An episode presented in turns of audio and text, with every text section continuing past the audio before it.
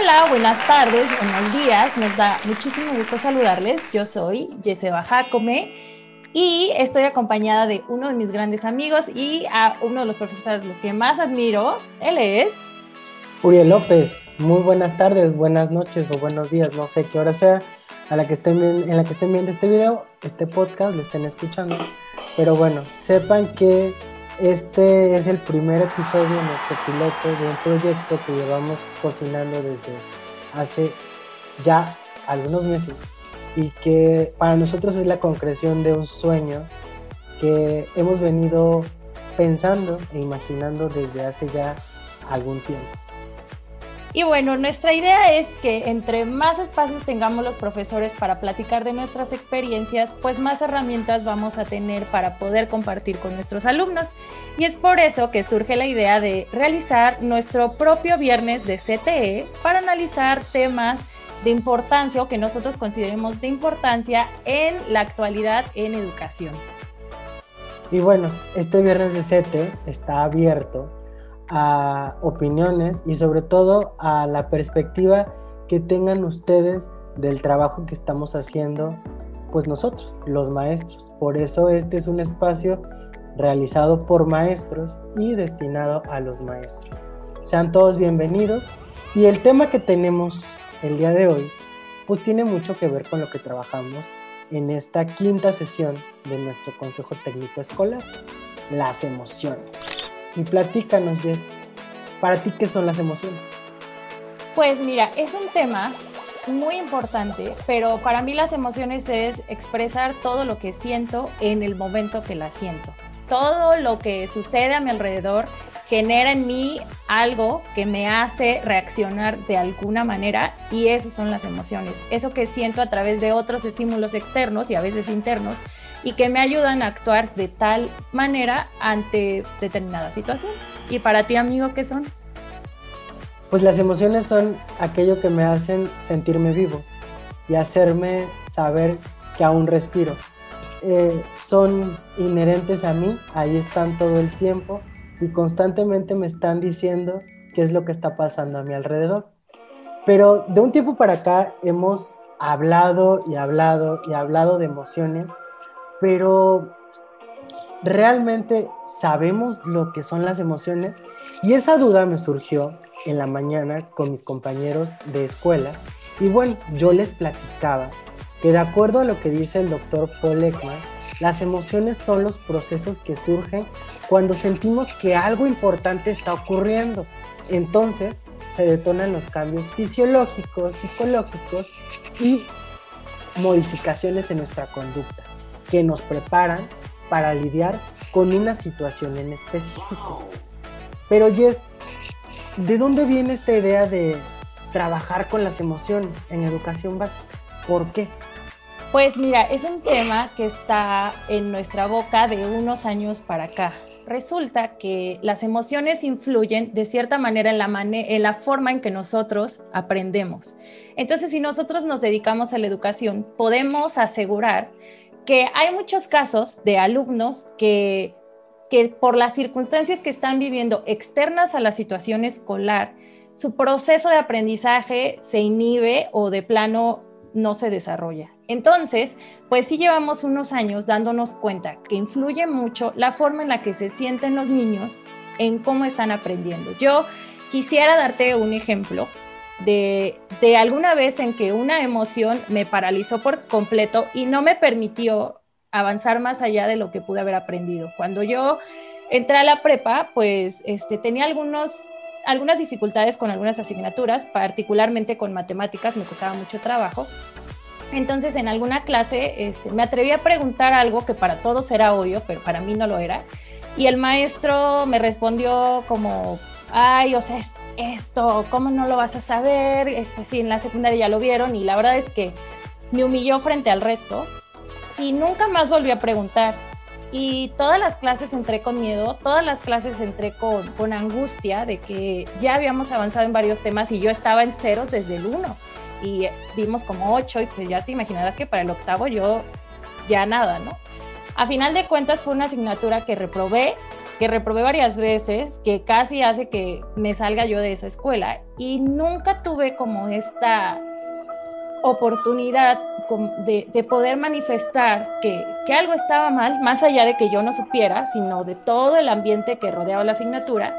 Y pues fue muy complicado, ¿no? A final de cuentas, eh, es una experiencia negativa.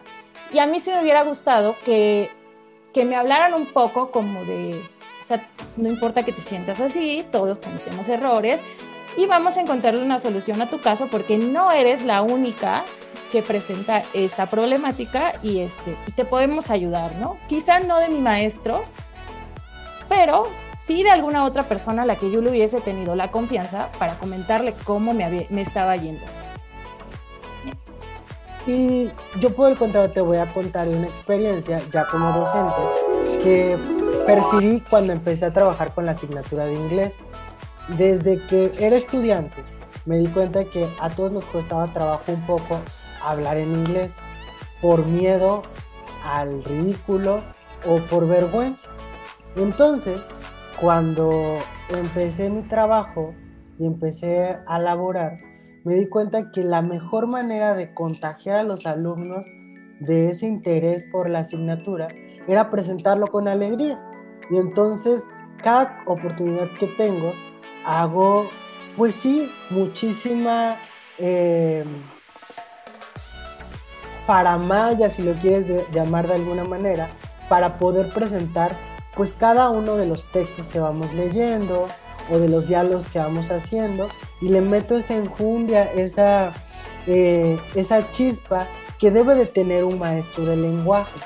Entonces nos damos cuenta que la manera de presentar las actividades constantemente influyen en cómo el alumno las va a recibir. Entonces, nuestra labor como maestros sí es ofrecerle a los alumnos un ambiente en donde se sientan, para empezar, cómodos y después confiados y puedan a partir de estos dos, estas, eh, estos dos elementos, pues construir su aprendizaje. Pero bueno, entre otros puntos importantes de, las emociones en, en el aprendizaje, están también el que nos permiten reaccionar a cualquier situación de la vida.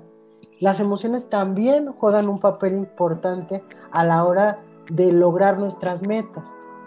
Influyen definitivamente en la manera en la que nos relacionamos con otros y también en la manera en la que aprendemos. Si existe interés, si existe curiosidad por algún tema, seguramente va a ser más fácil aprenderlo. ¿Y a quiénes nos toca despertar ese interés? Sí, por supuesto, a nosotros. Y sí, creo que, que también por aquí está algo que, es, que no se ha descubierto, simplemente se ha puesto sobre la mesa para que nosotros lo analicemos, para que lo tomemos en cuenta al momento de enseñar, incluso al momento de aprender que tiene que ver con que algunas emociones les hemos denominado el papel de estas emociones son negativas, son malas, y a otras les hemos denominado estas emociones son buenas y hay que sentirlas todo el tiempo, pero es imposible.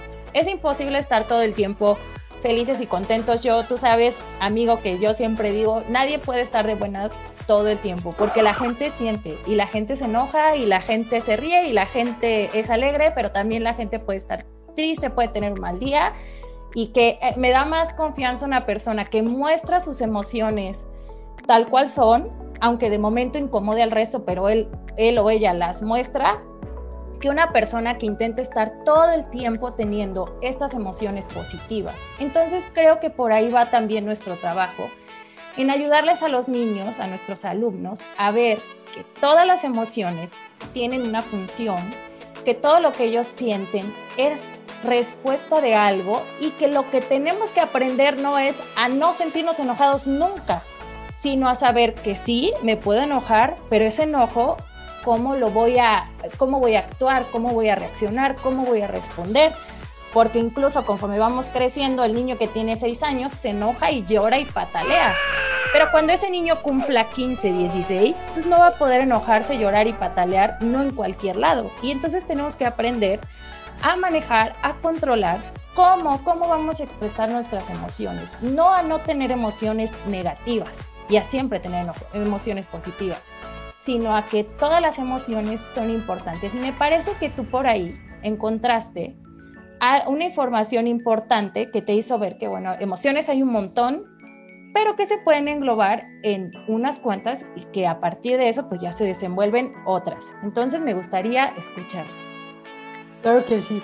Pues como tú bien lo dices, eh, cada emoción nos transmite un mensaje que debemos de descifrar.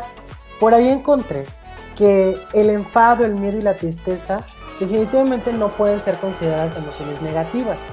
Cumplen con una función necesaria en nuestra vida. El enfado, por ejemplo, nos ayuda a poner límites, a reafirmarnos y poder expresar nuestras necesidades con fuerza. El miedo nos protege de cualquier ataque o amenaza. La tristeza nos ayuda a aceptar las pérdidas. Es una emoción que nos invita a la reflexión y al recogimiento para luego ir al encuentro del otro con una energía renovada. Y esta parte que tú hablas, Jess, es muy importante porque definitivamente las emociones se tienen que aprender a gestionar. Y como cada una de estas oraciones que les acabo de leer, que son las funciones de estas emociones que han sido mal llamadas negativas, su propósito es llevarnos a un siguiente estado, pasar al nuevo escalón. Saber qué hacer con ellas es gestionar nuestras emociones. Y es ahí donde los maestros tenemos un área de oportunidad bien importante, porque tenemos que y debemos enseñar a los alumnos a cómo utilizar esas emociones a su favor y poder llegar a este punto de bienestar, de tranquilidad, como lo quieran llamar, éxito le llaman otros. Pero el objetivo de esas emociones es permitirnos avanzar. Así lo debemos de proponer también a nuestros alumnos. Y si bien este es un trabajo a lo mejor que de, em, en el que influye muchísimo lo que se hace en el hogar, nosotros como maestros podemos hacer muchas cosas. Pero también creo yo, no sé tú, Jess, que hay muchísimas otras cosas que no están en nuestras manos. Y aquí vamos a entrar en un tema un tanto controversial y de crítica, claro, constructiva, a la propuesta del Consejo Técnico Escolar. Y es que desde hace ya varias sesiones desde la 1, desde la 1 estamos, estamos trabajando con esta parte de generar y generar y generar y generar estrategias. Y entonces, ¿qué es lo que está pasando a mí?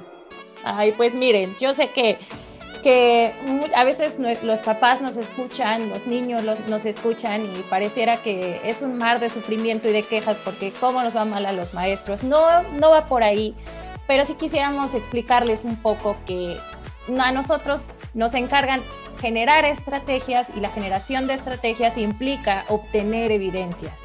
Y para obtener evidencias necesitamos mandar trabajo.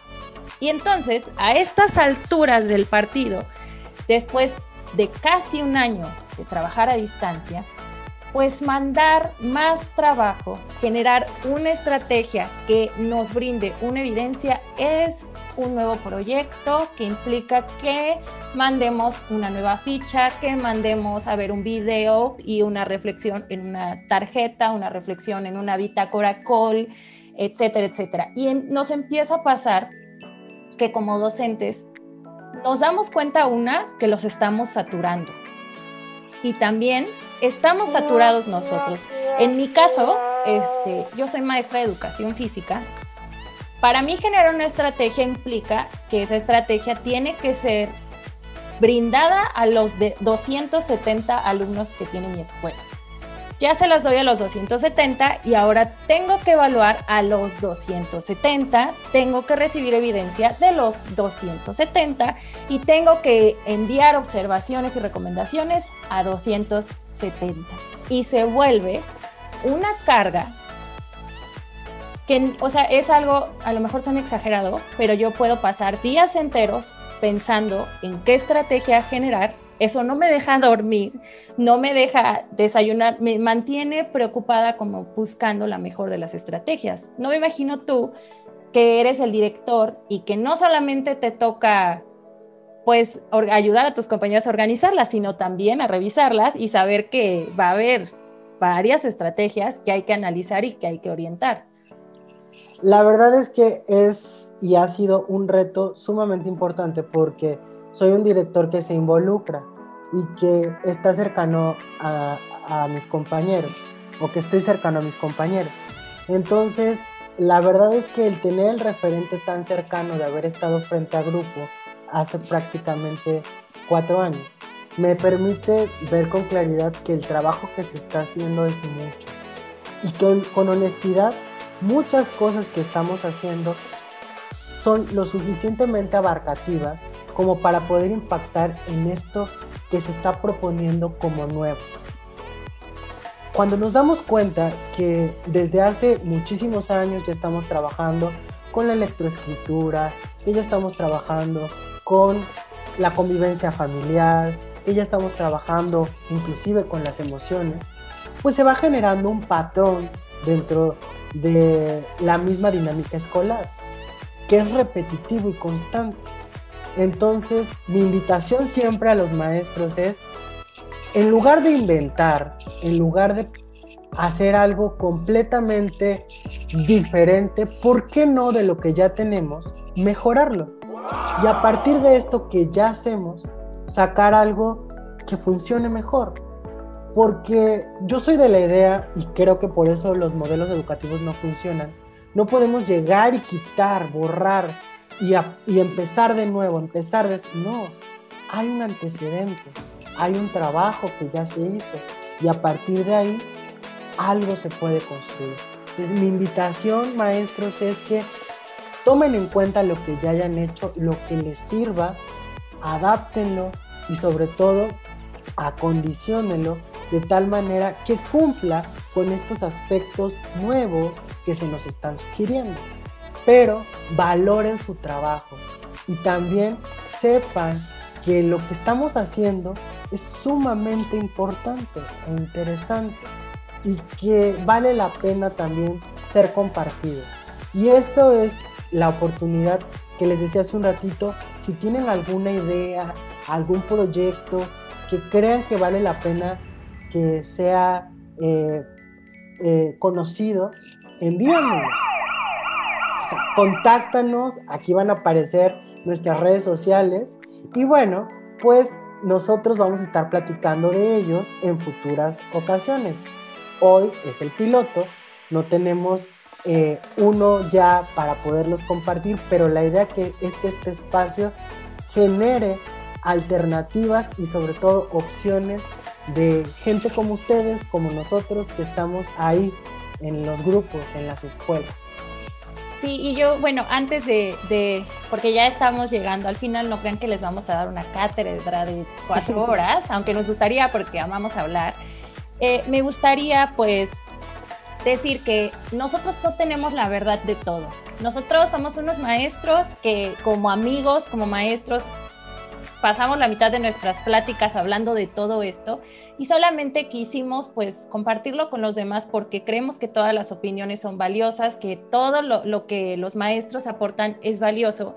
Y bueno, me gustaría este, pues pasar, tocar un tema que quizá es un poco más delicado, un poco más controversial, que tiene que ver con que, bueno, ya les hablamos de lo lo bien que hace que el docente tome en cuenta las emociones de los niños. Voy a utilizar la palabra creo que más odiada del ciclo escolar, que sea empático con, los estudiantes, que, que los escuche, que los conozca, que investigue cómo están, etcétera, etcétera. Me parece, Uri, que muchos de nosotros, o al menos los maestros que yo tengo cercanos, hemos buscado hasta por debajo de las piedras la estrategia propicia para comunicarnos con nuestros estudiantes, para estar al tanto de cómo están, de con quién están, quién les puede ayudar, etcétera, etcétera.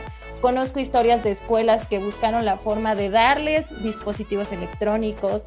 Conozco historias de escuelas de maestros que van cada semana a entregar este, estrategias, etcétera, etcétera. Pero creo que esta responsabilidad del aprendizaje a veces se carga solo hacia un lado y se responsabiliza solo a una persona, como si, porque la estrategia que eligió no fue la más adecuada y no se logró el alcance que se quería. Y la verdad es que esto no es de la pandemia para acá. Este asunto de la educación es una responsabilidad dividida en tres. Y cuando esas tres partes ponen lo mejor de sí, se logra lo que realmente se está esperando. Entonces nosotros ya hablamos de que como docentes estamos en la apertura de conocer las emociones de nuestros alumnos, de ayudarles a identificarlas, de ayudarles a reconocerlas, de buscar estrategias para que sepan de qué se trata, de etcétera, etcétera. Pero también hay otra parte, otras dos, que tienen que trabajar con nosotros y si no esto, estemos, insisto, en pandemia o no, pues no va a funcionar. Claro, Jess. Y por ahí el acuerdo 2612-2020 nos dice que tenemos que considerar las condiciones específicas en las que se desenvuelve cada educando. Y la verdad es que narran una serie de situaciones que hay que tomar en cuenta. Lo platicaba con mis compañeros maestros hoy. Ninguna de esas situaciones es nuestra culpa. Lo que menos podemos cargar los maestros el día de hoy es culpa. Quien está haciendo su trabajo quien está dando ese 100% que habla Jess y que está haciendo su tercio de este trabajo, porque así lo es, debe de sentirse tranquilo. Y maestros, liberen culpas. ¿Saben qué? La empatía no es lo mismo que el solapamiento. Y aquí nosotros tenemos que sentirnos satisfechos y tranquilos si es que estamos dando nuestro tercio de este trabajo. Por más que diéramos el 200%, el otro o los otros dos tercios no se van a complementar si no existe la voluntad tanto, de, tanto del padre de familia como del alumno. Y en el caso de los pequeños, pues el padre de familia cumple una función primordial. Así que, compañero, si tú estás haciendo lo que te toca, siéntete tranquilo y sobre todo feliz, contento y satisfecho de que en tus manos está el futuro de nuestro país. Así es, la verdad es que nos tocó un tiempo para hacer historia y en algún momento vamos a voltear a ver esto y vamos a decir, yo soy parte de esa historia de la educación que seguramente después de esto van a salir infinidad de investigaciones, eso espero con todo mi corazón, infinidad de estudios, infinidad de teorías, infinidad de cosas, porque nos dimos cuenta que estábamos haciendo un buen trabajo. Sin lugar a dudas estábamos haciendo un buen trabajo. O el que quiera hacer un buen trabajo, pues lo, en donde sea y como sea. Pero de repente nos pusieron este reto y lo hicimos lo mejor que pudimos y lo hemos estado perfeccionando a través de pues todos estos meses pero mucha de la responsabilidad, mucho de lo que nosotros hagamos y, propongamos, pues tiene que ser ayudado o tiene que haber una colaboración por nuestros padres de familia y sobre todo por nuestros alumnos. En mi caso, que trabajo en primaria, pues sí los papás son un papel fundamental. Ya a partir más o menos de quinto y sexto, los niños empiezan a, a desenvolverse solos, pero los grados inferiores este, necesitan muchísimo a un tutor, a alguien que los esté acompañando para poder lograr este trabajo. Entonces ha sido complicado, yo sé que estamos cansados, lo platicaba con Uri antes de empezar a grabar, hay una sensación generalizada de, cansancio, de apatía ya, de, de estrés, de desánimo, porque bueno, también así como como queremos que nuestros alumnos gestionen sus emociones y aprendan, pues así estamos nosotros. Y por eso es que empezábamos hablando de no hay emociones negativas y si les decimos a nuestros niños, tú puedes sentirte de una manera, solo tienes que aprender a saber qué hacer con eso, bueno, también nosotros nos podemos sentir eh, pues desanimados, nos podemos sentir tristes, pero pues ¿qué vamos a hacer con eso? No nos podemos quedar ahí. Así es. Y si, bueno, ahorita en este viernes de CETE hay algún padre de familia o tutor colado en esta conversación, hola y felicidades. Si estás haciendo tu tercio del trabajo, bien ahí. Sigue de esa manera. Reconocemos tu esfuerzo. La verdad hay papás, hay tutores, hay madres de familia sobre todo, que es con, con las que tenemos más contacto, que están ahí al pie del cañón. Y a veces solo marca la diferencia un mensaje de, maestro, lo estás haciendo muy bien. Muchas gracias. Eso para nosotros cuenta y cuenta un montón. Y bueno, como todos los consejos técnicos escolares, este viernes de SETE tiene un final. Y me gustaría que antes de terminar, Jess, diéramos un cierre de este tema que nos envolvió en este día. Muy bien, pues mira, creo que mi cierre es el siguiente. En una época tan complicada como la que estamos viviendo, hay que permitirnos sentir y hay que dejar que nuestras emociones hagan lo suyo con nuestro cuerpo, porque si nos aguantamos de algo, eso se convierte en enfermedad, eso se convierte en, mal humor, en cuestiones que, que para el momento que estamos viviendo, pues no es lo que necesitamos. Entonces, si por ahí nos levantamos un día maestros con poco ánimo, recíbelo pues y hoy no tengo ánimo, pero seguro mañana va a ser un día mejor y seguro que así será. Y pues a, mis alumnos, a los niños, si por ahí alguien nos está escuchando que sea alumno, pues yo quiero felicitarte porque has sido quien más ha hecho milagros en esta época. Tú te adaptaste primero, tú te adaptaste más rápido y créeme que el esfuerzo y que tal vez que no estés aprendiendo contenidos teóricos ahorita, pero que estés aprendiendo sobre tecnología como nunca en tu vida, créeme, todo eso sirve para cuando seas un adulto. Y pues nada, muchas gracias amigo por esta oportunidad. Confiemos que no solo se quede un piloto, sino que realmente podamos llevar a cabo este proyecto. Ojalá nos reciban también como esperamos y si no, no importa, nada perdemos con, con intentar ser un, hacer un poco más de lo que ya venimos haciendo. Pues lo dijiste lo dijiste muy bien. Espero que este proyecto llegue hasta donde tiene que llegar y que conecte con cada uno de ustedes, maestros, maestras. Siéntanse satisfechos y sobre todo nos estamos viendo en estos viernes de septiembre. Así es, así nos van a poder encontrar en todas nuestras redes sociales, Instagram, Facebook y YouTube, y también en el podcast que vamos a estar subiendo en donde sea que se escuchen los podcasts. Así es como vamos a estarnos este, pues promocionando. Nosotros somos Viernes de CTE, así nos pueden buscar en todas las redes sociales. Me despido de ustedes, yo soy Jesse Bajacome. Y yo soy Uriel López. Un gusto saludarles. Nos vemos pronto. Que tengan un excelente día. Adiós. Adiós.